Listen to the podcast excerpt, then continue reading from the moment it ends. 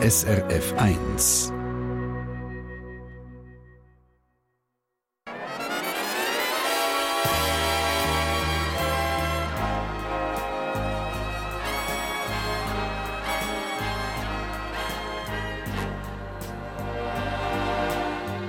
Persönlich.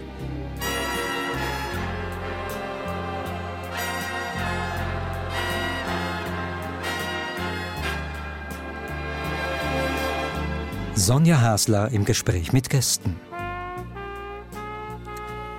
Ja, ganz schönen Sonntagmorgen, meine Damen und Herren, und ganz herzlich willkommen zum persönlich am Radio, im Fernsehen und live auf Facebook. Und auf Facebook da könnt ihr uns äh, eure Fragen unsere beiden Gäste schicken wir sie sehr gerne am Schluss von der Sendung beantworten.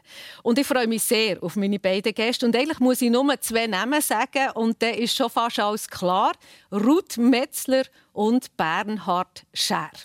Ruth Metzler, noch gerade 56, ehemalige Bundesrätin, heute Profi-Verwaltungsrätin, zum zweiten Mal verheiratet und Zappizell daheim. Schön seid ihr hier persönlich. Guten Morgen, Ruth Metzler. Guten Morgen, Frau Hasler. Und der Bernhard Börni Schär ist gestern 65 geworden, über 30 Jahre Sportreporter beim Schweizer Radio, Ende April pensioniert, verheiratet, einen Sohn und erlebt Küngau-Dinge in der Gemeinde Oftringen im Kanton Aargau. Guten Morgen, Bernhard Schär. Guten Morgen, Frau Hasler. Ich habe, habe natürlich sofort herausgefunden, dass ihr euch äh, schon länger kennt und, äh, und auch Duzi seid schon lange. Wie ist das eigentlich so die, die erste Begegnung, Ruth Metzler? Könnt ihr da die Geschichte erzählen? Ja, sie ist relativ unspektakulär. Ich bin 2005 als Präsidentin der Stiftung äh, Schweizer Sporthilfe an der Ski-WM in Bormio und der Armin Walpen hat mich dann mitgenommen in die Kabine von Bernie. Mhm. Dort haben wir uns kennengelernt und das hat sich dann auch wegen meiner Tätigkeit als Präsidentin der Sporthilfe haben sich unsere Wege immer wieder gekreuzt und über die Jahre ist dann eine Freundschaft entstanden. Und ihr habt euch sofort mögen, oder wie war das? Also ich habe natürlich Ruth Metzler kennt als eine historische Figur. Ich bin natürlich dann am Fernsehen gegangen in dem Jahr 2003 und ich habe sie extrem bewundert, wie sie dort vorgegangen ist und äh, die Niederlage in Anführungszeichen akzeptiert hat. Das war ja nicht eine persönliche Niederlage, sondern eben eine politische. Und ich habe gesagt, so wie sie dann umgegangen ist mit dieser Klasse, mit dieser Gelassenheit, mit dieser Würde, so will ich in Zukunft auch mit Niederlagen umgehen. Und darum bin ich mega stolz, als der Armin Walpen mit dieser Metzel bei mir in dieser Kabine aufkreuzt. Und wahrscheinlich bin ich sogar ein bisschen nervös, was selten ist. ja, ja. Und, und ihr habt es gesehen, es ist auch eine Freundschaft äh, entstanden. und etwa die habt ihr ja scheinbar auch miteinander ein Fest gefeiert. Also es gibt einen legendären Oben, habe ich gehört, Leute in einer Bodega zu Basel.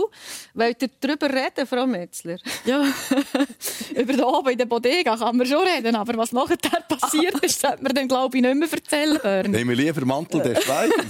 also, etwas darf ich erzählen. Ja. Wo wir nachher aus dem Restaurant raus sind, hat Ruth mir eingehängt. Und das habe ich sehr schön empfunden. Also Arm in Arm. Arm in Arm. Ja. Und ich dachte, hey, hey Ruth, wenn jetzt hier einer kommt und das fötelt, das sieht aus wie ein Ehepaar. Und ich meine, du und ich, wir sind ja da selber verheiratet und haben eine Beziehung und so. Wie kommt das raus? Mhm. Und äh, das habe ich irgendwie lustig gefunden, weil Ruth hat gesagt, tu doch nicht so kompliziert, das ist doch kein Problem. Was? Sonst könnte es ja umgehen. Es könnte, hätte ja schon können sein dass oder, Paparazzo da ist und nachher gibt es ein Foto und es heisst, ah, irgendwie Metzler hat eine Affäre mit dem Scher, oder? ja, um diese Uhrzeit ist das Risiko Aha. nicht groß gewesen. ah, gut. So viel spät ist es gewesen und vielleicht hat man noch ein Gläschen getrunken oder zwei und hat vielleicht auch Müsse einhängen. Keine Ahnung. Also, ich, wir tun jetzt hier nicht grübeln. Ähm, Ruth Metzler, habt ihr der Bernhard Scher auch immer im Radio gehört? Immer.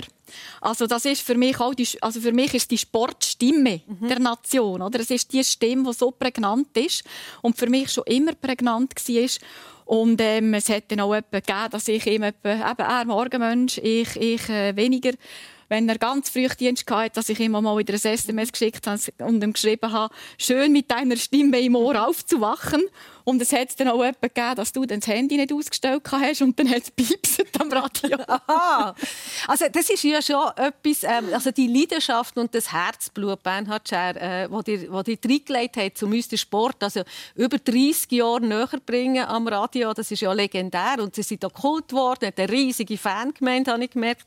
Ähm, und jetzt werdet ihr pensioniert, Ende April. Rentner. Wie tönt das für euch?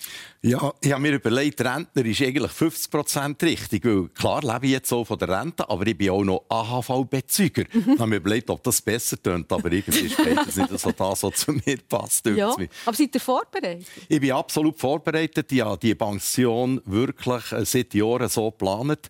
Äh, ich sage jetzt etwas, was man mir vielleicht nicht glaubt, als ich vor äh, genau 40 Jahren, auf den Tag genau vor 40 Jahren angefangen habe als Lehrer, habe ich mir dann gesagt, mein Wunsch wäre eigentlich 40 Jahre Jahr 100 Prozent arbeiten und mit 65 glücklich in Pension gehen. Mhm. Und jetzt muss ich feststellen, ich habe das erreicht und das gibt mir eine riesengroße Genugtuung. Und mit diesen guten Gefühlen gehe ich jetzt in die Rente und ich glaube, das könnte nicht ganz unwichtig sein.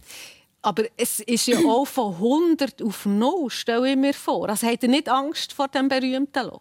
Nein, ja, absolut nicht Angst, weil es ist nicht von 100 auf 0. Ich werde ja sicher mich noch weiterhin engagieren. Ich werde auch probieren, dass ich jetzt wieder ein bisschen mehr Gebiet pflege, so wie ich es früher gemacht habe, bevor ich Sportredakteur war, die nicht unbedingt mit dem Sport zu tun haben. Also die Vielfältigkeit, die reizt mich. Und Was dann, zum Beispiel? Zum Beispiel Wirtschaft. Mhm. Oder es ist so, dass ich, als ich in der Sonntagsschule war, als Bub, habe ich immer, als ich zurückgekommen bin, im Stegenhaus gesungen, wie verrückt, aus der vollen Kehle. Und Frau Ramseyer im Parterre und Frau Lüchinger im dritten Stock, die haben immer gesagt, das gibt der Pfarrer einig. Das gibt der Pfarrer. Und jetzt habe ich mir überlegt, warum nicht als Rentner mhm. in der Theologischen Fakultät an der Uni Bern ein paar Vorlesungen ah, hören. Sehr das doch interessant. Also da sieht es nicht nach Loch aus. Und ähm, Ruth Metzer, also, ihr hättet ja auch mal einen Moment gehabt, der, der Böhni Scher hat am Anfang erzählt, wo ihr hättet ja können in das berühmte Loch fallen Also 2003, ihr seid vier Jahre Bundesrätin gewesen, seid äh, ja auch von 100 auf 0 eigentlich abgewählt worden. Hat es bei euch das Loch denn gegeben? Nein, das, das Loch, das Loch hat es bei mir nicht gegeben. Aber ähm, der Unterschied ist natürlich, ich, ich habe nicht können auf das vorbereiten und das ist für mich ähm, das Schwierige im Umgang, dass ich nicht können meine Arbeit fertig machen, nicht meine Arbeit können richtig übergeben, laufende Projekte einfach daraus rausgehen. Natürlich konnte ich Abschied nehmen von den Mitarbeiterinnen und Mitarbeitern. Aber es ist nicht ein Abschied von der Arbeit, mhm. habe ich nicht können machen und durch das ist dann äh, das ist auch der Auslöser gewesen, letztlich, dass ich dann ein Buch geschrieben habe, weil mein damaliger Mann hat immer gesagt, also du hast so viele Geschichten zu erzählen mhm. und eigentlich ist es schade, wenn das alles brach liegt. Und hat dann, er hat in mir so ein die Idee initiiert. Und dann habe ich mit einem Freund geredet, der Historiker ist, selber schon Bücher publiziert hat. Und da hat er gesagt, ja, aber du kannst dir nicht einfach so ein paar seichte Geschichten und Anekdoten erzählen, dann müsstest du etwas machen, was politisch noch relevant ist. Und so ist dann das Buch Christine und Alpenbitter mhm. entstanden, wo jetzt leider vergriffen ist. Und bei mir ist dann auch, was die Arbeit betrifft, einerseits wegen dem Buch, und andererseits wegen dem Lehrauftrag an der Universität St. Gallen bin ich eigentlich ab Mitte Februar schon wieder ziemlich im Stress. Mhm. Aber es klingt jetzt so ein bisschen abgeklärt. Also hat es denn nie Tränen gegeben. Vielleicht sogar beim Bernhard Schack gibt es ja Tränen, wenn es ganz vorbei ist. Ja doch, aber, aber mhm. Tränen heisst nicht, dass man in einem Loch ist. Ja. Oder natürlich hat es Tränen gegeben. Es hat auch Tränen gegeben vor dem berühmten 10. Mhm. Dezember, weil das ist, sind schwierige Wochen mhm. gewesen, äh, vorher. Und es hat an dem Tag Tränen gegeben, aber es hat auch Tränen gegeben, übrigens äh, fast fünf Jahre vorher, als ich gewählt, also gewählt wurde. Auch da hat es Tränen mhm. gegeben, bevor ich dann, äh, mich mhm. gefasst habe. Und dann also das heisst Emotionen schon, aber nicht, aber nicht das Loch. Und dann habe ich mir überlegt, dass ich dann ähm, äh, knapp 40 war, noch, noch nicht ganz, ähm, und habe ja, wieder einen Job gesucht, irgendwann. Und dann habe ich, habe ich mir so vorgestellt, ja, jetzt kommt ihr da und sagt, ja, das würde mich noch interessieren. Und, und dann sagt er, ja, also, ich habe doch nicht eine ehemalige Bundes Bundesrätin anstellen, die, die schon das Land regiert hat. Wie geht denn das? Hat es die Hemmungen gegeben? Ja, also die Situation war natürlich eher umgekehrt. Oder das, erste, eben, also das erste, was kam, ist, Mitte Januar ist der Rektor der HSG gekommen und hat mich gefragt, ob ich bereit wäre, äh, an die HSG mit einem Lehrauftrag zu kommen, ähm, Gestaltung in der Politik. Mhm. Und dann habe ich das Buch nebenan geschrieben und dann habe ich mir auch wirklich Zeit genommen, was möchte ich. Und es sind dann auch Anfragen aus der Wirtschaft bekommen. Ich habe mit verschiedensten Unternehmungen Kontakt gehabt, auch äh, ausländischen. Und es hat viel Interesse gegeben, eben an mir, auch mit der Kombination, was ich vorher mhm. beruflich gemacht habe. Und ich bin Sie sehr... Wirtschaftsprüferin ich bin, ja, ich bin studierte Juristin, mhm. dann habe ich als Wirtschaftsprüferin äh, äh, geschafft. Und ich muss sagen, ich bin enorm dankbar gewesen, dass der Herr Vasella mir bei den Novartis einen ganz normalen Job angeboten mhm. hat. Weil alle anderen haben sich überlegt, was könnten sie kreieren mhm. für mich. Mhm. Und das ist die Leiterin von der Rechtsabteilung. Und ich bin dann, habe, habe dann einen Posten übernommen, wo jemand in Pension gegangen ist und habe äh, die Leitung von der Rechtsabteilung in, in äh, Frankreich übernommen. Ich bin Mitglied von der Geschäftsleitung von der Novartis-Gruppen in Frankreich gesehen mhm. und habe so eben auf einer operativen Basis und nicht äh, nur aus Stiftungsrätin und Verwaltungsrätin, mhm. was ich dort mal noch nicht wollte. Mhm. Ich kann wirklich noch einmal operativ mhm. arbeiten. Sie waren jetzt in Paris eben, und heute seid ihr eben Profi-Verwaltungsrätin, Stiftungsrätin und, und, äh, und da gibt es äh, etwas, was mir aufgefallen ist, als ich geschaut habe. Also, die sind Präsidentin von der Stiftung von der päpstlichen Schweizer Garten. Und er hat mir dann gesagt, die sind der richtige Fan von dieser Schweizer Garten. Ist das so eine Herzensangelegenheit? Ja, also Herzensangelegenheit kann ich vielleicht jetzt nicht von, von, von Grund auf sagen, aber ich habe die Schweizer Garten die habe ich immer gekannt, schon als Kind. Die Uniformen sind schon Die Uniformen, schon cool. und das ist natürlich nicht zuletzt auch darum, weil äh, aus dem Kanton Luzern, notabene aus dem Luzerner Hinterland, wo ich aufgewachsen bin, immer wieder Kommandanten gekommen sind von der Schweizer Garde. Ähm, über das haben wir auch immer wieder geredet. Mhm. Ähm, man hat Gardisten gekannt weil in den katholischen Kantonen werden die Gardisten rekrutiert. Und so ist dann die Anfrage, ob ich das Präsidium von dieser Stiftung übernehmen würde, habe ich nicht lange mhm. überlegen weil es ist auch, es gibt auch einen Zusammenhang zu anderen Aufgaben und Mandaten, die ich habe. Es ist auch, es ist, es ist etwas für die Schweiz letztlich. Mhm.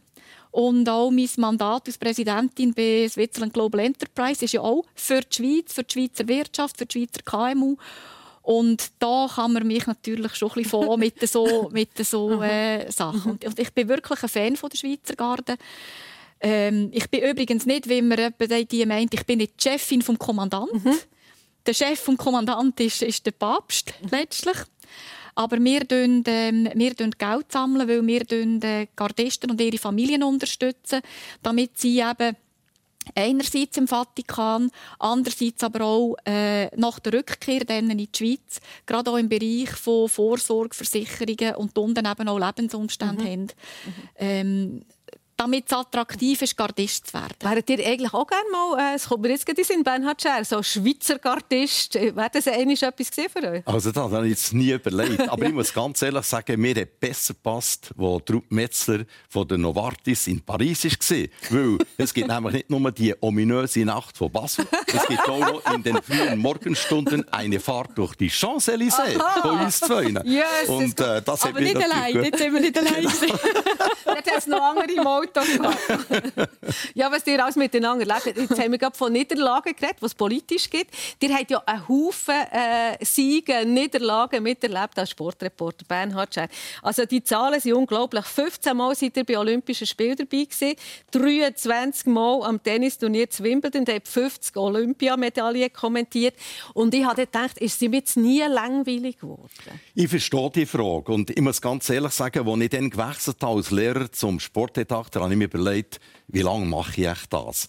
Und etwas hat mich in den Jahren am meisten überrascht. Ich habe nie gedacht, und das habe ich ein bisschen auch unterschätzt, dass äh, der Beruf des Sportredakteur so vielfältig ist. Heutzutage musst du eine Art Theologe sein, eine Art Mediziner sein, eine Art Psychologe, etwas von Physiotherapie verstehen, etwas von Recht. Mhm. Weil das ist so kunterbunt, die ganze Sportwelt. Und ich glaube, das ist das, was mich jetzt bis zum Schluss auch faszinierend mhm. gedünkt hat. Und darum habe ich eigentlich das durchgezogen und habe nie gedacht, ich gebe das auf. Gibt's denn so, es gibt ja tausend Erlebnisse. Ich weiss, dass wir miteinander äh, ein Vorgespräch hatten. Tausend Erlebnisse. Gibt es etwas, wo ihr sagt, ah, das ist mir gerade zuvorderst. Das erzähle ich sicher noch meinen Grosskindern. Ja, da gibt es natürlich einen Haufen und ich tue mich ein wehren, gegen ein Ergebnis rauszunehmen, weil ich will auch an allen Sportlern irgendwie gerecht werden. Jeder hat auf seine Art so eine Goldmedaille erarbeitet. Es ist auch nicht jede Goldmedaille gleich. Die eine ist äh, irgendwie Zufall, die andere hat müssen kommen Und eine andere ist vielleicht wieder so, weil die Konstellation an diesem Tag gerade gestimmt hat. Aber es gibt natürlich zum Beispiel den ersten Wimbledon-Sieg von Roger Federer 2003. Und zwar aus dem Grund, weil er 2001 den grossen Pete Sampras geschlagen hat, 2002 in der ersten Runde gescheitert ist an Mario Ancic und viele schon gesagt haben, das war's, er wird nie ein Grand Slam-Turnier mhm. gewinnen. Und dann, als er dort gewonnen hat gegen Philipp Bussis, hat sich irgendwie so ein bisschen etwas gelöst. Dann habe ich das Gefühl gehabt, das ist jetzt der erste Grand Slam-Sieger in ihrer Weltsportart Tennis. Und das, der Roger Federer, der vorher auch noch Wimbledon als Junior gewonnen hat, das ist eine riesengroße Genugtuung. Mhm. Aber wie gesagt, das ist jetzt eins, das ich wegen euch, Frau Haser, rausgenommen habe. Und ich habe mir jetzt doch ein bisschen, irgendwie, habe ich gesagt, ich springe über den Schatten. Aber es gibt ja Haufen ganz genau gleichwertige mhm. Ereignisse, die ich Machen Führen ihr eigentlich Buch? Ihr wisst noch alles genau, ihr wisst noch jeden Namen und jedes Datum. Führt ihr Buch oder habt ihr das im Kopf? Also ich habe sehr viel im Kopf. Das gehört auch zum Radiomann. Das, durch mich, das ist Pflicht. Ich kann ja nicht während dem Reportieren, wenn es von Herz und von Leidenschaft soll kommen, abschauen. Aber ich habe zum Beispiel beim Roger Federer jedes Interview, das ich geführt habe, einzeln ein Strichchen gemacht. Aber 700, ist gar nicht so schwierig. 746. Das ist genau gesehen. Aber es ist auch nicht schwierig. Oder wenn er jetzt zum Beispiel gewonnen hat, und das war ja oft der Fall zwischen 2003 und 2008, dann hat es einfach acht Interviews gegeben, die Grenzen haben. Und mhm. das ist das einfach. Das habe ich nicht ja, genau. Und jetzt hat es ja die schönen Momente gegeben, und, und aber auch die schweren. Also ihr seid dabei gewesen, wo der Skirennfahrer Silvano Beltrametti 2000 und eins ist es gesehen, der schweren Unfall hatte, gelähmt ist. Und er hat mir gesagt, ihr denkt jeden Tag an ihn. Es ist genau so, weil der Silvano Beltrametti hat am Tag vorher im Super-G einen Podestplatz realisiert. Und er war so ein der kommende Mann, der Hoffnungsträger für den Schweizer Skisport, 23 total im Aufwind. Und ich habe oben vorher habe ich mit ihm noch ein Interview gemacht. Er war dann auf dem Velo, auf dem Hometrainer. Und ich durfte das Interview machen, währenddem, dass er auf dem Hometrainer war. Und er hat mir dann etwas mitgegeben, das mich irgendwie immer begleitet hat. Er hat gesagt, weißt, wenn du die Frage gestellt hast, hast du immer mit dem Kopf genickt. Und das hat mich motiviert. Ich dachte, oh, jetzt rede ich gut. Also weiterfahren so. Und nachher, wo die Geschichte passiert ist am Tag danach, wo einfach so viel Unglück zusammengekommen ist, hat mir das durchhudelt, extrem durchhudelt. Und es ist tatsächlich so, dass ich jeden Tag einen Moment an ihn denke. Es ist auch bewundernswert, wie er jetzt äh, mit äh, dieser ganzen Situation umgeht und umgegangen ist. Er ist zum Beispiel wahrscheinlich der, der am schnellsten lernen Rollstuhl fahren. Er ist immer Spitzensportler geblieben.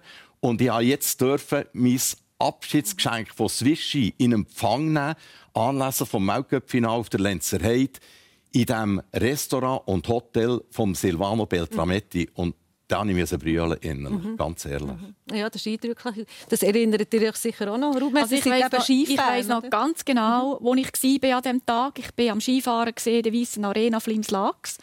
Und ich war hier äh, in einem Restaurant, gewesen, wo, wo ich musste stehen Also ich bin hier Bundesrätin gewesen. Also ich hatte nicht einen Sitzplatz gehabt, weil alle sind dort drinnen gestanden, gesessen und haben den Bildschirm äh, verfolgt. Und ich sehe noch, wie, wie er verschwunden ist. Und dann ist einfach das ist ganz eine seltsame Stimmung in dem Restaurant mhm. auf der Skipiste dort. Also mag mich noch gut erinnern. Und ich habe ihn übrigens vor anderthalb Wochen gesehen, weil meine Brüder ist ein paar Tage bei ihm im Hotel gesehen, der Lenzerheit und mein Mann und ich sind den einen Tag Skifahren mit ihnen.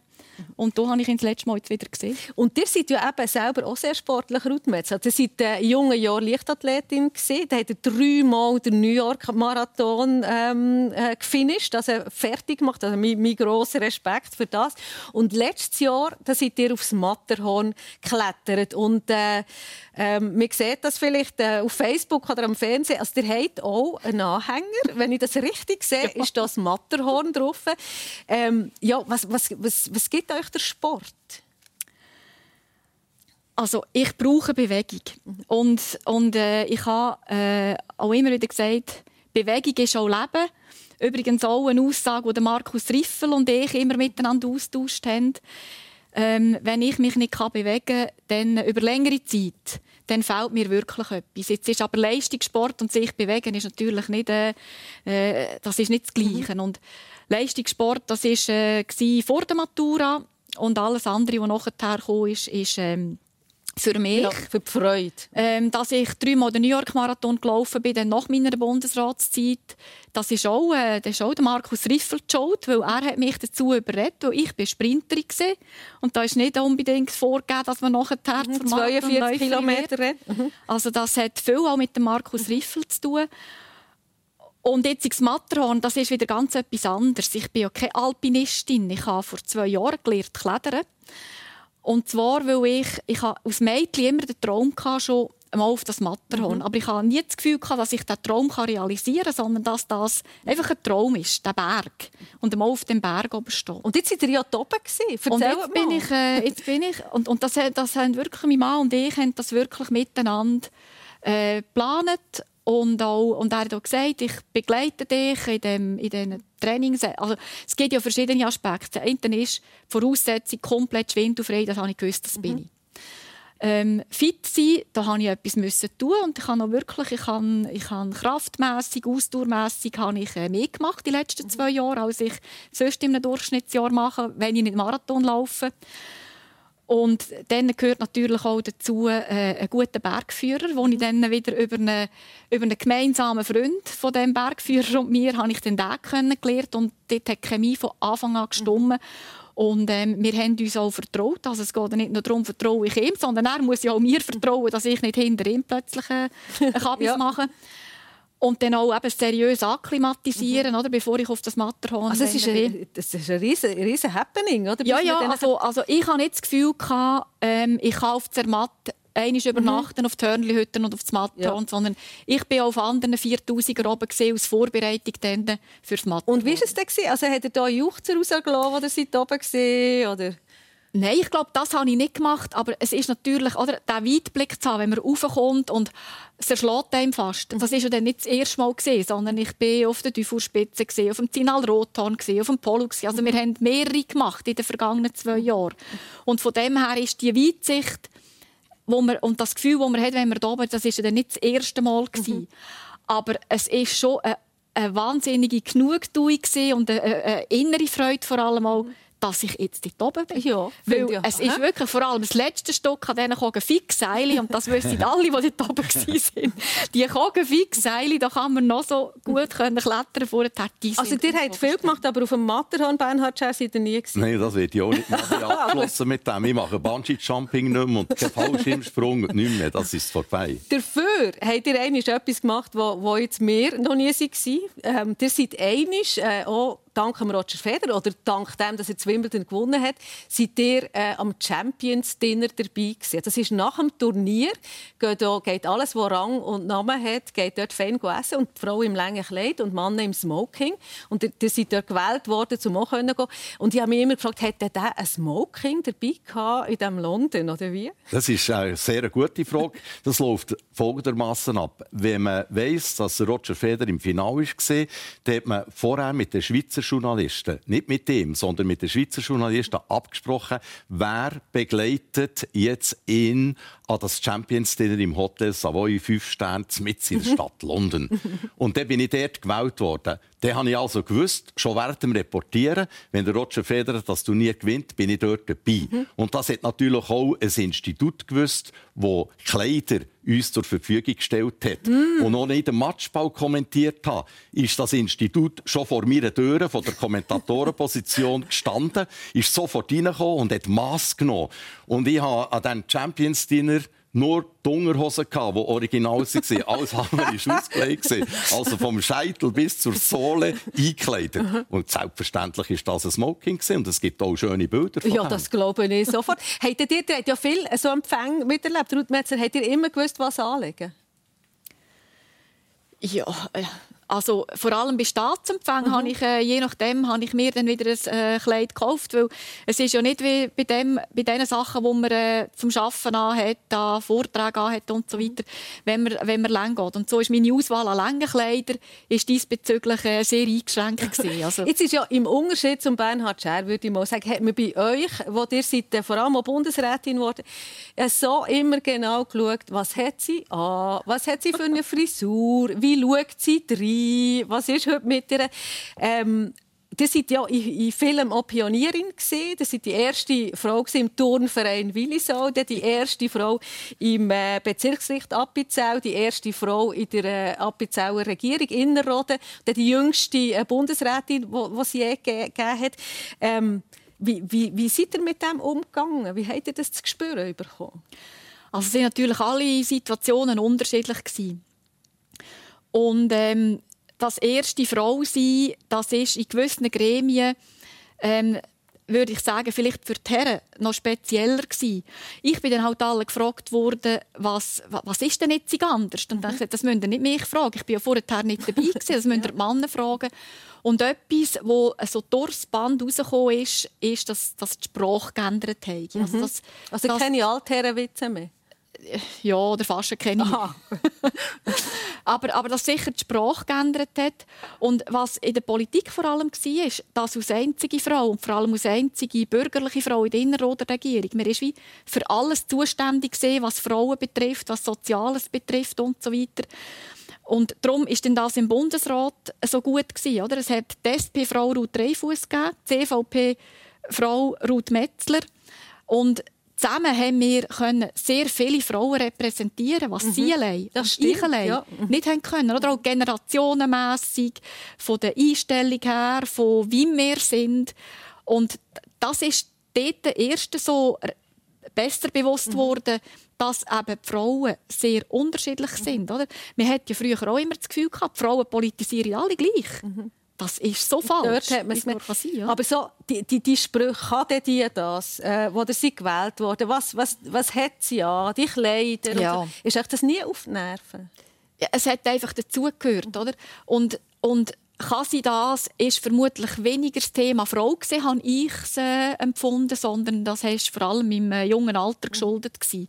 Und Kleider, äh, man kann dann natürlich auch spielen damit, aber ich mag mich noch gut erinnern, als ich in einer, in einer grasgrünen äh, Lederjacken im Parlament erschienen, erschienen bin. Ich glaube, das ist sogar in der Session, die wir dort mal im Tessin durchgeführt haben.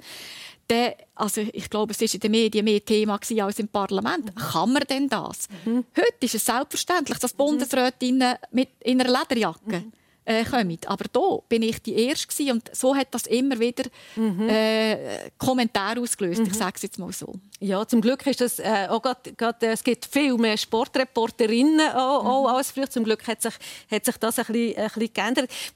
Es kommt mir etwas in den Sinn bei den Kleidern noch Bernhard Schett. Die waren ja mal Lehrer gewesen. Ähm, die haben zehn Jahre äh, Geografie, Mathematik unterrichtet und stimmt es, dass der, der best angelegte Lehrer war am Jura Südfuss? Nur am Jura Südfuss, mit Betonung. das stimmt, ich hatte den Namen. Gehabt. Und dann bin ich immer so in eine italienische Boutique und habe mir äh, schöne Kleider gekauft mit dem Lohn, den ich dann als Lehrer hatte. Ledig natürlich, unabhängig. Und äh, das war so ein, ein Markenzeichen. Aber ich möchte noch etwas sagen, jetzt, wo Ruth Metzer gesagt hat, mir hat das so schön erzählt, oder? mit äh, Frau und äh, modern und alles. Und darum hat es mir mega schade gedacht, dass die Fraktion der CVP damals sich nicht durchgerungen hat und ihr eine faire Chance im vierten Wahlgang. Mhm. Das hätte man doch machen können. Und dann wäre sie entweder gewählt worden oder der Joseph Theiss. Aber es wäre eine faire Ausmachung gewesen. Und das ist etwas, was ich nie begriffen habe. Und an dem catche ich irgendwie heute noch, muss ich ganz ehrlich sagen. Und der Bernhard ist ein guter Strateg. Er überlegt sich immer, wie wir noch können. Aber wenn wir, wenn wir das mal ruhen, das Thema. Also, also gut. Äh, seid ihr mit der gleichen Leidenschaft eigentlich Lehrer gesehen, Bernhard Scher, wie der auch Sportreporter seid? Absolut. Und ja. da kann man, glaube ich, alle Schülerinnen und Schüler fragen. Immer wieder an der Klassenzusammenkunft komme ich das spüren. Es war etwas ganz Wichtiges, dann, als ich nach zehn Jahren gewechselt habe, wo der Urs Leutetisch und mir das Angebot gemacht hat. ist für mich wichtig, dass ich aus einer starken Position heraus vom Lehrer weggehe in den Sportredakteur-Job. Mhm. Weil ich mir gesagt habe, wenn das nicht gelingt und ich nach drei Jahren unglücklich bin, dann gehe ich, weil ich eben glücklich bin als Lehrer, mhm. wieder sofort zurück an den mhm. Jura Südfuss. Und das habe ich auch gemacht. Und ja, innerlich eigentlich am Anfang auch mit dem gerechnet. Ich habe nie gedacht, dass ich das bis 65 so durchziehe. Aber mir ist vorher erklärt, warum mhm. ich es eben können, aber Wer hat das denn gedacht? Also, das ist die Sendung persönlich, meine Damen und Herren. Bei uns äh, auf dem Radio, im Fernsehen und auf Facebook, bei uns in der Sendung die ehemalige Bundesrätin Ruth Metzler und äh, äh, die Radiolegende, der Bernhard Börnischer. Und ich möchte mit euch noch ein bisschen äh, retour gehen, zurück zu den Wurzeln. Ruth Metzer, die sind in Willisau, Kanton Luzern aufgewachsen, zusammen mit einem Bruder. Der Vater war auch schon Rechtsanwalt, gewesen, Mutter zuerst Lehrerin. Ähm, was hat er für Erinnerungen so an die Bilder aus dieser Kindheit? Also wir hatten sehr äh, eine schöne Kindheit, sehr äh, äh, eine vielfältige, was wir miteinander unternommen haben. Was denn so? Ich habe, also, ich habe gestern noch mit meinem Bruder telefoniert und gesagt, was kommt dir in Sinn? Und dann hat er gesagt, ähm, Bröteln und auf einen Apfel laufen. Brötchen und auf einen Apfel laufen. Ja. grillieren im Wald und auf einen Apfel laufen. Aber es war schon viel mehr. Also, wir haben, wir haben äh, viel miteinander gemacht mit den Eltern. Wir sind nie in die Sommerferien. Wir sind in der Sommerferien und, und sonst noch in der Ferien sind wir immer auf dem Bauernhof gesehen. Ähm, und das sind immer im Stall gewesen? Wo, wo mein Vater mhm. aufgewachsen ist. Wir sind dort im Stall gewesen. Äh, wir sind dafür immer zwei Wochen in die Skiferien. Das, die Familienferien sind zwei Wochen Skiferien mhm. und darum können wir beide auch sehr gut mhm. Skifahren. Mhm. Ähm, und dann äh, haben wir, wir haben Sport gemacht. Aus, aus, zuerst haben wir in der Nachbarschaft geshootet. Dann äh, habe ich, hat dort mal sehr eine gute Frauenfußballmannschaft gehabt. Und dann habe ich wollte, ähm, zu diesen Frauen shooten. Und das haben dann meine Eltern gar nicht toll gefunden. Das Mädchen shooten nicht? Das haben sie nicht toll gefunden. Und dann bin ich, das ist etwa in der fünften, vierten, fünften Klasse, bin ich schnellst Willisauer und habe dort den Hochhaus gewonnen und schneller als die gleichaltrigen Buben. Und dann ist der Turnverein auf mich zugekommen und so bin ich mhm. in den Turnverein, habe also angefangen Leichtathletik machen. Mein Bruder ist dann äh, shooten. Ähm, und ich hatte dann auch noch mal ein Ross. Gehabt. Ja, eben. Ich war im Ring. Also es ist, es ist sehr viel. Der viel zu tun. Und ein Ross ist ja der Traum von jedem Mädchen. Oder? Ein Ross. Und ihr habt eins bekommen, oder? Ja, aber auch, weil der Vater eben auch, äh, auch vom Bauernhof her auch äh, sehr nahe war mit Ross, selber auch geritten ist äh, früher. Und so ist das äh, nicht ganz mhm. etwas Fremdes gewesen, äh, jetzt auch für ihn. Und hat es auch mal bei der Ruth Metzler ähm, irgendwie der Pubertät so die Rebellionszeit gegeben? Also ein bisschen kiffen, ein bisschen Töffel frisieren, ein bisschen ab Ausgang, wenn es niemand merkt? Nein, ich habe wirklich, das, das, das ist für mich nicht die Frage gekommen, nicht aus Überzeugung, sondern ich habe eben, ich habe, äh, wettkampfmässig Leichtathletik gemacht. Ich hatte ein Ross. Mhm. Ich habe äh, Kantonsschule besucht. Habe dann äh, nach der vierten, also wir hatten hier sechs Jahre Primar, sieben, sieben Jahre äh, Kantonsschule gehabt.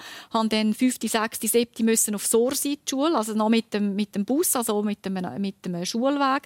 Und für mich war mit die Herausforderung, wie bringe ich das alles, alles unter einen Das war geschickt von den Eltern, oder? Euch ja. so beschäftigt halten, dass ihr gar nicht auf dumme Gedanken ja. kommt. Ja. Und dann habt ihr, habt ihr äh, Jus studiert. Zuerst habt ihr noch Sport studieren und dann habt ihr Jus studiert. Hat es da auch irgendwie, viele machen das auch aus idealistischen Gründen, weil sie die Welt äh, irgendwie gerechter oder besser machen. Hat es bei euch auch irgendwo die Motivation?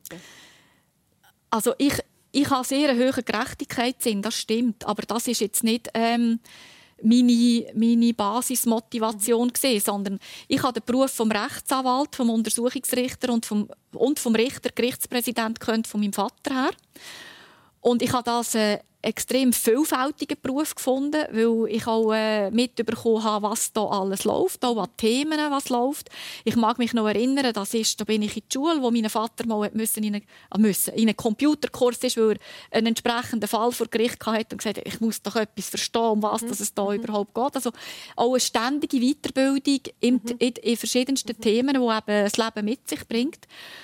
Und ich, bin, ich habe studieren und habe gedacht, ich werde eine Anwältin oder Richter. Ja. Und ich mhm. habe dann zwar das Anwaltspatent nie gemacht, aber das hat dann wieder andere mhm. Gründe gehabt, ich das Gefühl hatte, ich muss zuerst noch mehr von Wirtschaft verstehen mhm. und dann hat es eben dann den anderen Weg. So nimmt ja das Leben dann manchmal genau. irgendwie ganz genau. andere äh, Kurven. Bernhard Schäder ist in Herzogenbuchsee aufgewachsen im Kanton Bern. Der Vater war Technologe bei der Vonroll, Mutter zuerst Hausfrau und der ist sie arbeiten. Was habt ihr so für Erinnerungen aus dieser Zeit? Du hast schon gesagt, ihr habt wahnsinnig viel gesungen. Sehr gut, ja, das habe ich schon erzählt. Ja. Aber nehmen wir gerade die Mutti. Das war eine traditionelle Ehe. Und äh, wenn der Vati ist arbeiten hat die Mutti immer das Fenster aufgetan und hat ihm gewunken, bis er nicht mehr gesehen ja. Das war so ein bisschen die Art. Oder? Mhm. Und bei uns hat man einfach anständig müssen reden, wir müssen Manieren haben. Und die Kinderstube, die habe ich nie verloren und ich denke viel an das zurück und mhm. da bin ich auch sehr, sehr dankbar. Und auf der anderen Seite haben wir nämlich damals natürlich den Eschisee gehabt, der noch gefroren war. Da sind wir mit den Schraubendampfer Schleifschuhe fahren. Mit den Schraubendampfer? Die Schraubendampfer, das ist so, das sind eben nicht Schleifschuhe sondern solche, die vierfach abgestützt waren. So hat man mit denen auch gelernt. Mhm. Und sie waren auch ein bisschen günstiger, ein bisschen billiger als die schönen Schleifschuhe. Und auf der anderen Seite haben wir natürlich eine Natur Eisbahn gehabt. Die haben wir selber auch gespritzt zum Teil. Und habe heute noch irgendwie den Geschmack in der Nase von diesen Schonern und von diesen Holzbaracken, die wir dort uns dummelt haben. Und dann haben wir immer eine Regel aufgestellt. Und das war so, gewesen, wir haben dann nicht so Schonervermögen unten beim Schienbein.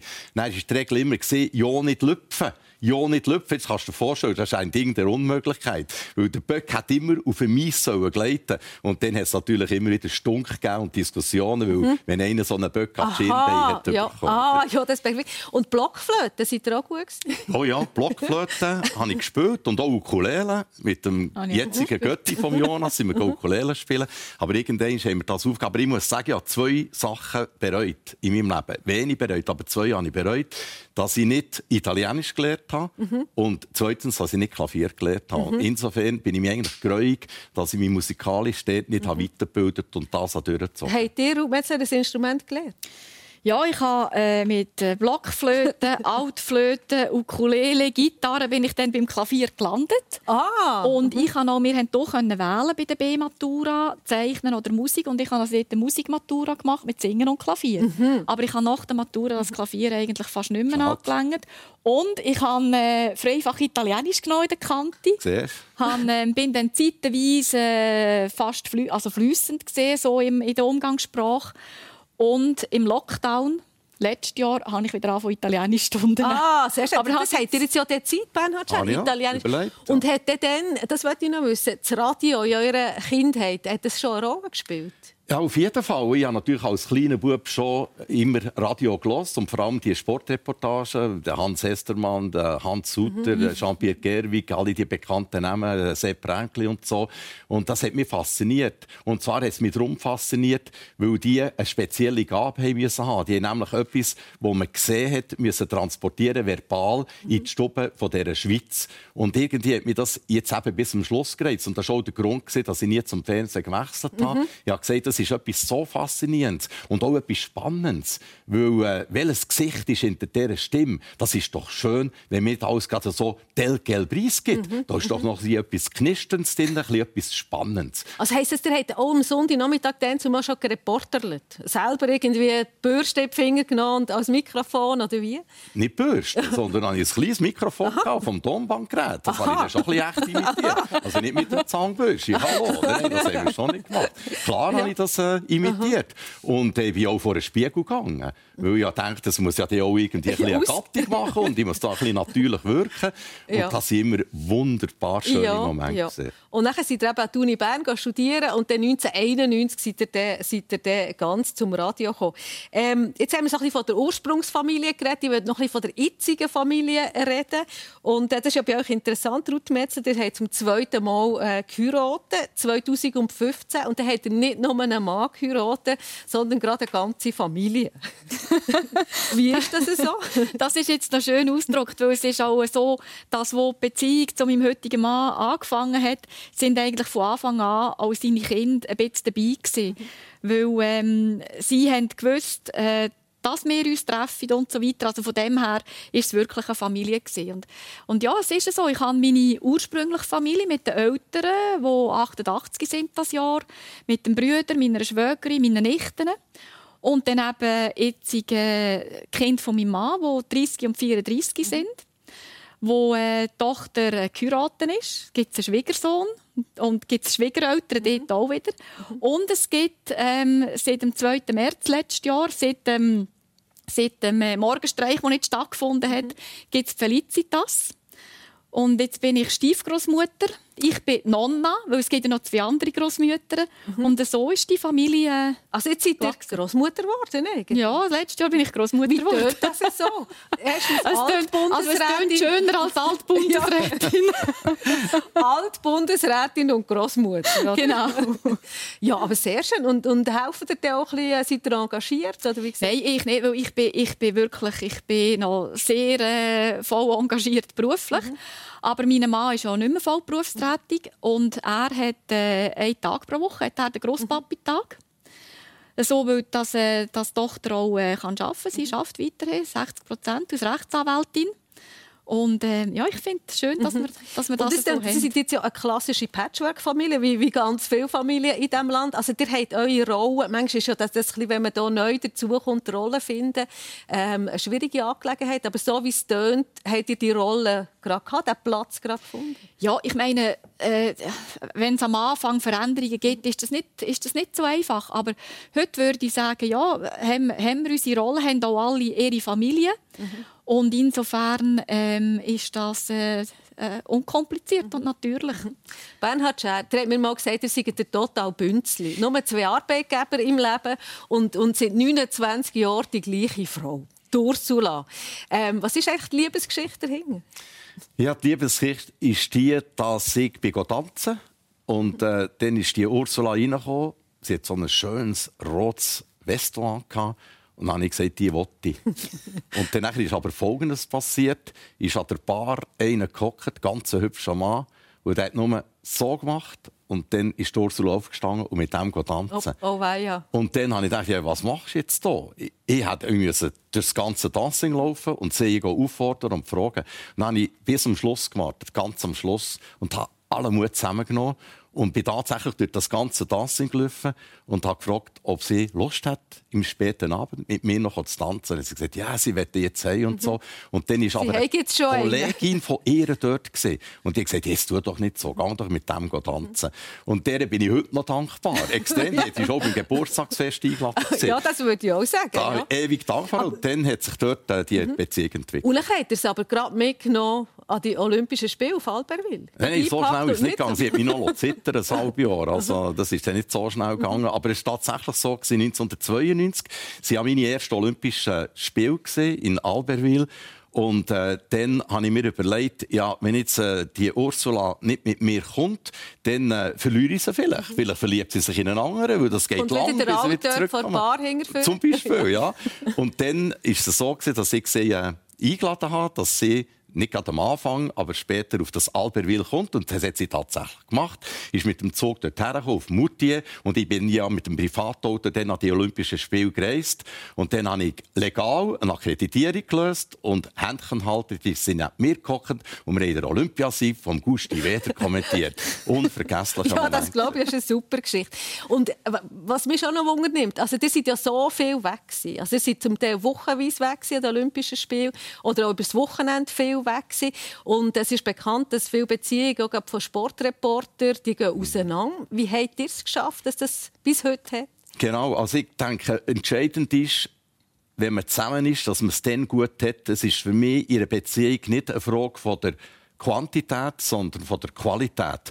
Und man muss sich das vorstellen, wenn ich weggegangen hat Ursula vielleicht etwas gemacht, was sie mit mir nicht unbedingt hat gemacht Und so sind wir nachher wieder zusammengekommen und haben spannende Ereignisse mhm. können schildern. Mhm. Und das hat die Beziehung lebendig gemacht. Mhm. Und bei den Wochenenden war es so, dass sie ja im Pflegeberuf arbeitet. Sie ist äh, in ihrer Psychiatrie tätig und in ihrer Spitex.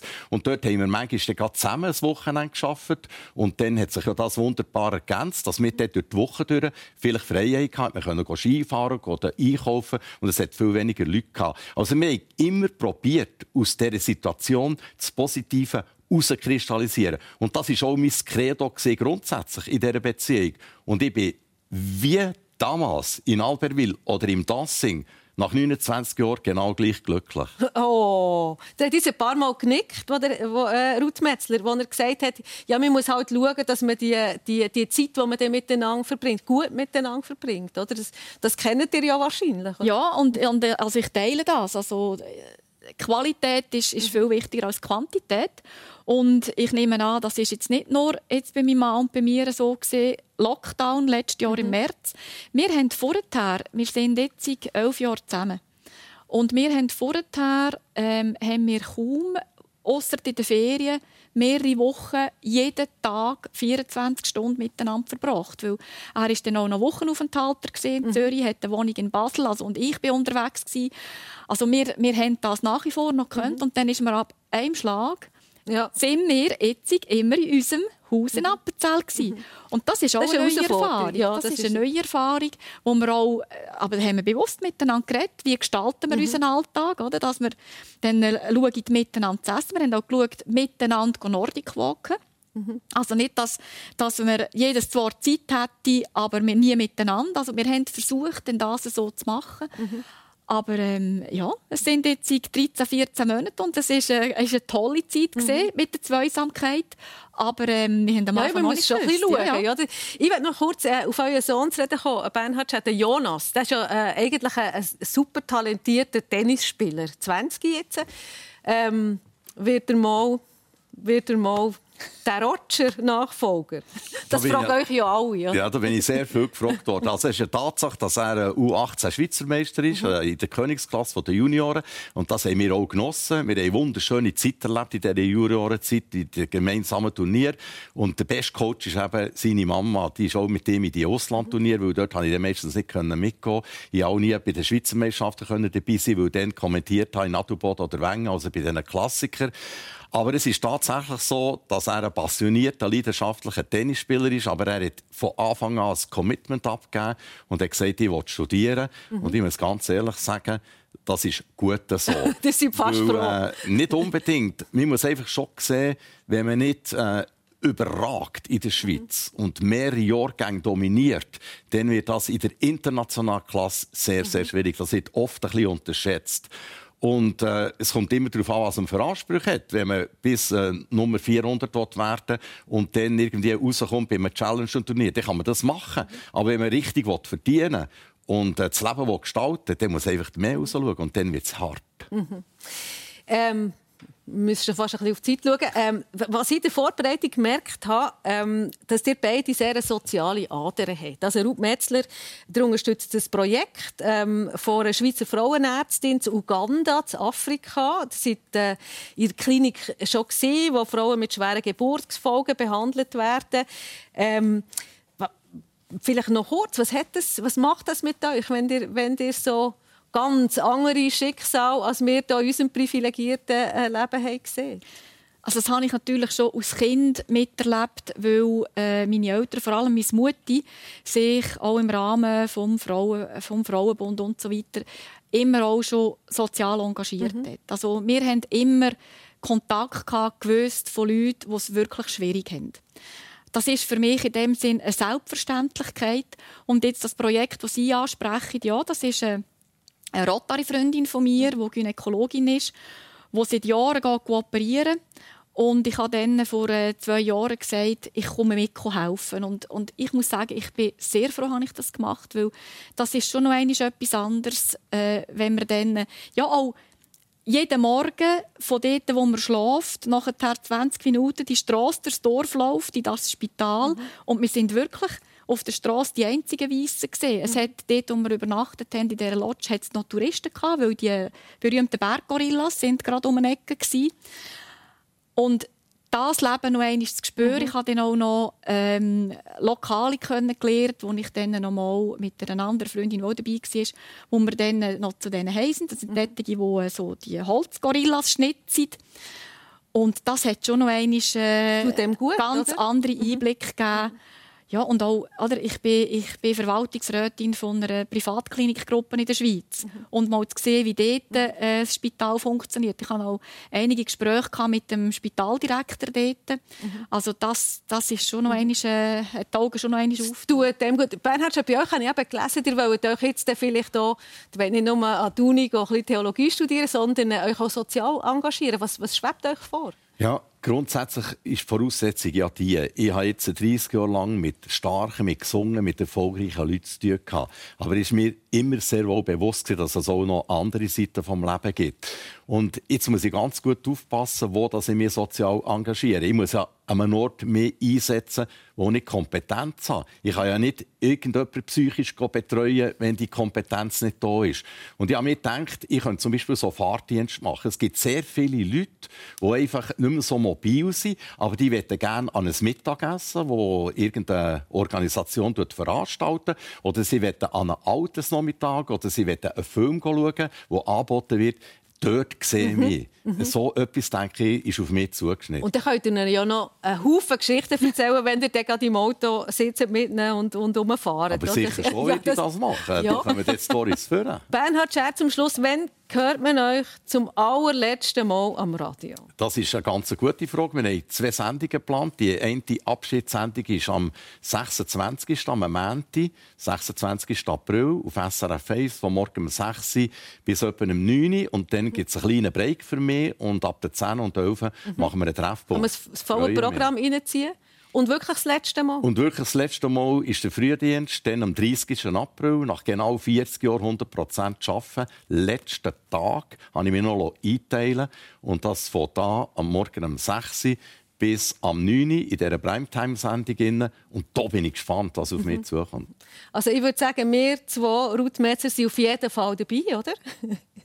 Am 30. am Morgen. Am 30. Morgen steht hier äh, der Nachtmensch Ruth Metzler mal ganz früh auf. Ja gut, dann, also 6 ist jetzt nicht so eine Ver Also ich stehe dann auf, aber er ist schon viel früher ja, aufgestanden, damit er dort ja, kann arbeiten kann. Und vielleicht, wenn er mal pensioniert ist, habt ihr dann vielleicht wieder mal Zeit, um euch eine Nacht irgendwo, entweder auf der Champs-Élysées oder in der Bodega zu Basel um die Tore zu schlagen. Das ist die eine Seite. Die andere ist, ihre sehr netten Eltern, die ich lernen kennen, die haben noch eine wunderschöne Einladung bei uns daheim auf der Terrasse zu gut. Und das, Frau Haser, wird eingezogen. Subito, wenn das Covid-19 einigermaßen vorbei ist. Dann machen wir Ruth, gell? Ja, meine Eltern hören sicher zu. also, also, gut. Danke vielmals, Ruth Metzler, Bernhard Scher, für die persönliche Stunde äh, heute Morgen. Und äh, sonst wünsche ich allen, euch wünsche ich alles Gute, selbstverständlich. Vor allem die auch in der Pension, Bernhard Scher. Und sonst allen wünsche ich einen schönen Sonntag. Habt Sorge zueinander und auf Wiedersehen. Dankeschön.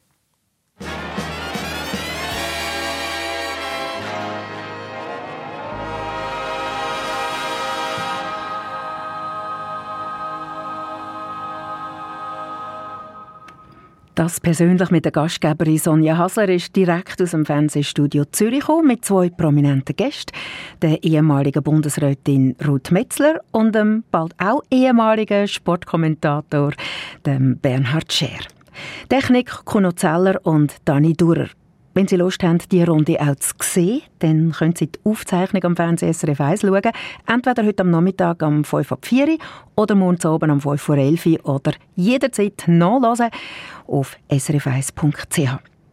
Das nächste persönlich gibt es heute in einer Woche am Morgen um 10 Uhr mit Daniela Lager als Gastgeberin. Sie hat Gabi Federer Greulach eingeladen, Tierlehrerin und in der Geschäftsleitung vom Walter Zoo und der Jürg Ebi, ehemaliger CEO vom Kantonsspital Basel-Land. Auch diese Sendung können Sie nachher am Fernsehen schauen oder live im Facebook Livestream mitverfolgen und die können Sie den Gästen dann auch Fragen stellen. Eine Sendung von SRF1. Mehr Informationen und Podcasts auf srf1.ch.